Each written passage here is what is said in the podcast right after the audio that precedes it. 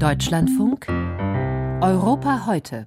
Jugendgewalt ist kein rein deutsches Phänomen. Auch in Griechenland eskaliert die Gewalt unter Jugendlichen, auch da vor allem in der Hauptstadt.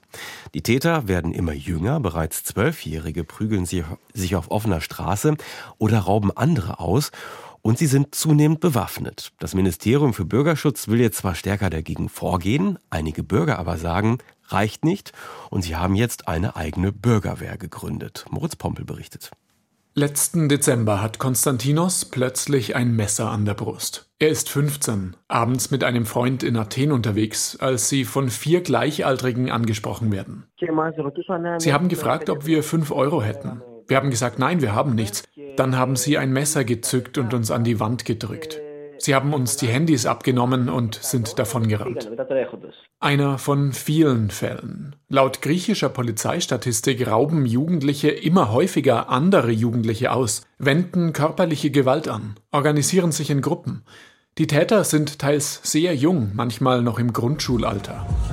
Einer der Tatorte, Kifisia, ein vornehmer Athener Vorort, der jeden Samstag eine Wandlung durchmacht. Tagsüber wird in Designerboutiquen geshoppt. Nach Einbruch der Dunkelheit füllen sich die Straßen mit Hunderten Jugendlicher, die hier ausgehen. Kiros Asfis ist hier aufgewachsen und hat zwei Kinder. Er schaut mit Argwohn zu den Jugendlichen hinüber. Als Vater mache ich mir Sorgen. Um meine und um andere Kinder. Es gab auch Vorfälle, bei denen ältere Menschen angegriffen worden sind. Aber im Moment betrifft die Gewalt vor allem andere Jugendliche.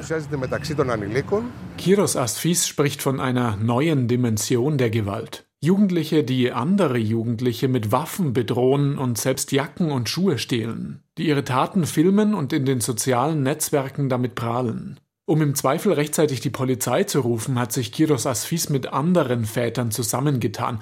Jetzt patrouillieren sie jeden Samstagabend und organisieren Veranstaltungen, um über Jugendkriminalität aufzuklären. Es passiert nicht nur nachts, sondern auch tagsüber, auch an Schulen.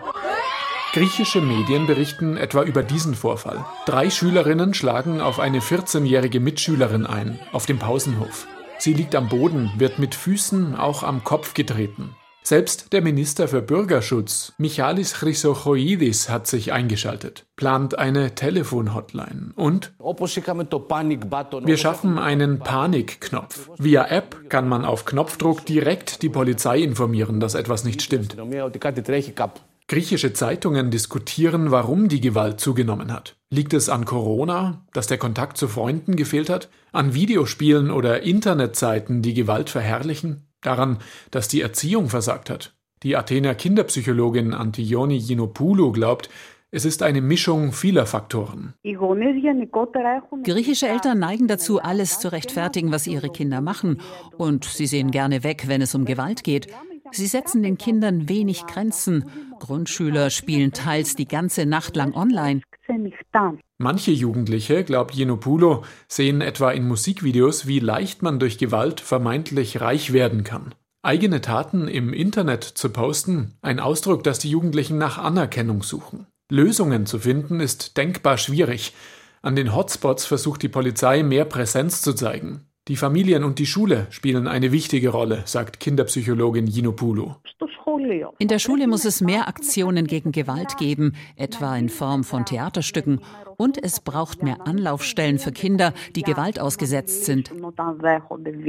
Wie traumatisierend die Gewalt für Jugendliche sein kann, zeigt das Beispiel von Konstantinos. Er sagt, die Szene des Raubüberfalls geht ihm nicht mehr aus dem Kopf und ohne eine ganze Gruppe von Freunden geht er nicht mehr außer Haus.